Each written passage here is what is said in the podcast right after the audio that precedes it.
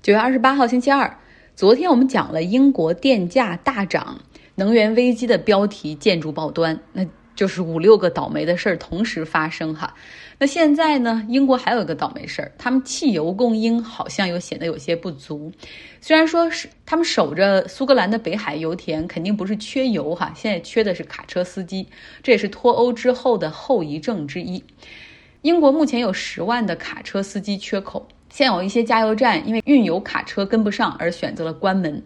除了石油供应之外，超市货架上的水果蔬菜的供给哈也快成了问题。那么现在英国政府紧急调配了一百五十个陆军士兵啊，赶紧去参加培训，去驾驶卡车，缓解油荒。英国现在发生的事情真的很魔幻，就是英国百姓可能看新闻知道说卡车司机不足可能会导致断油，之后就出现了恐慌性的排队加油。像威尔士南部的一个城市加油站，过去哈一天只能卖出去汽油大概是两到三万升，而昨天它的汽油销售量突破了十万升，就这样买的势头肯定很快就会把这个油站给买空的。那很多地方排起了长队，然后加油站的人群还会因为有人汽车去插队，然后引发了斗殴事件等等。有人对着镜头说：“这是英国吗？我以为我自己在委内瑞拉呢。”有一些地方不得不开出通道，允许一些特殊的汽车以及特殊的岗位率先加油，比如说救护车可以率先来这个通道加油。再比如说医护人员、老师、养老院的护工这些岗位。啊，都可以先优先加油。目前呢，壳牌、埃克森美孚、Green Energy 他们都都对公众说，大家不要再去抢了，供给是非常充足的。目前有一些加油站没油了，是因为销量猛增，准备不足。你们真的不需要恐慌。但是呢，有一些数据看着又不得不让百姓好像赶紧想着去补点货哈。你看，大家补手指的时候劲头都那么足，更别说汽油了。英国的加油站协会说，他们旗下有五千五百个加油站的会员，现在已经有百分之七十处于没油的状态，但是大部分都位于偏远的地区。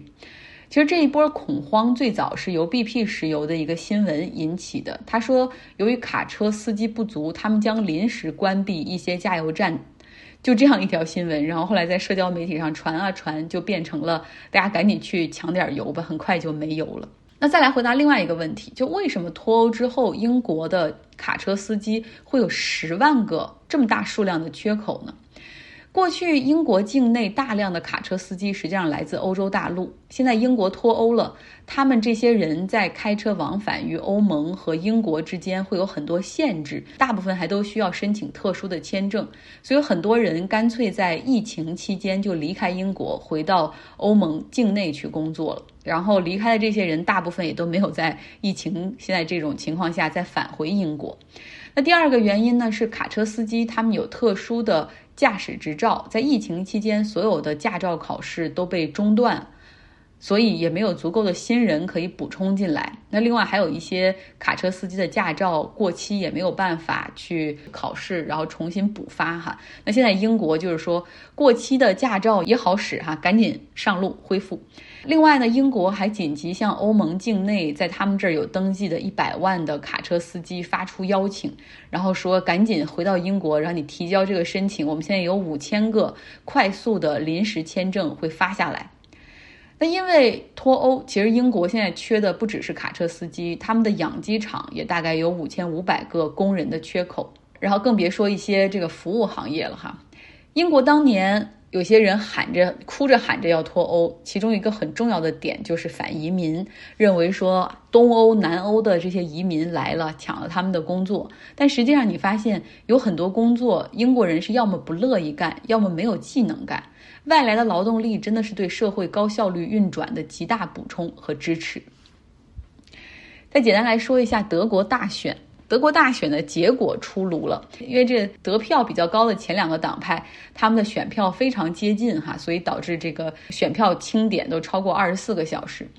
默克尔的基民盟姐妹党获得了百分之二十四的选票，其实这是一个非常令人失望的结果哈，因为他们通常是要获得第一的。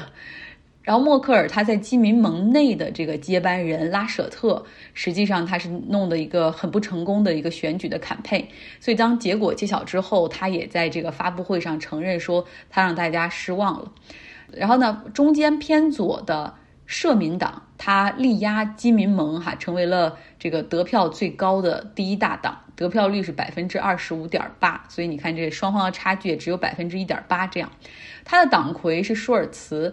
他之前呢，在这个联合政府的内阁中担任财政部长，也是副总理这个职务。我之前也讲过哈，就是论行事风格和人的性格，他和默克尔最为接近。不知道是不是因为这一点，呃，选他们党的人也比较多。排在第三名的是绿党，得票率是百分之十四点六。接下来呢，PK 阻隔哈，除非基民盟的这个联盟党和社民党他们能够阻隔成功的。就这两个第一名和第二名阻隔，就是能够差不多接近百分之五十，呃，可以阻隔成功。否则，如果他们俩谈不成的话，那下一个德国政府就还需要至少三个政党才能够联合组成政府。那么这样的话，绿党就肯定会进入到其中哈。绿党在这一次选举中也创下了一个他们党派历史上最好的成绩，足以表明德国人对气候变化的认同是在上升的。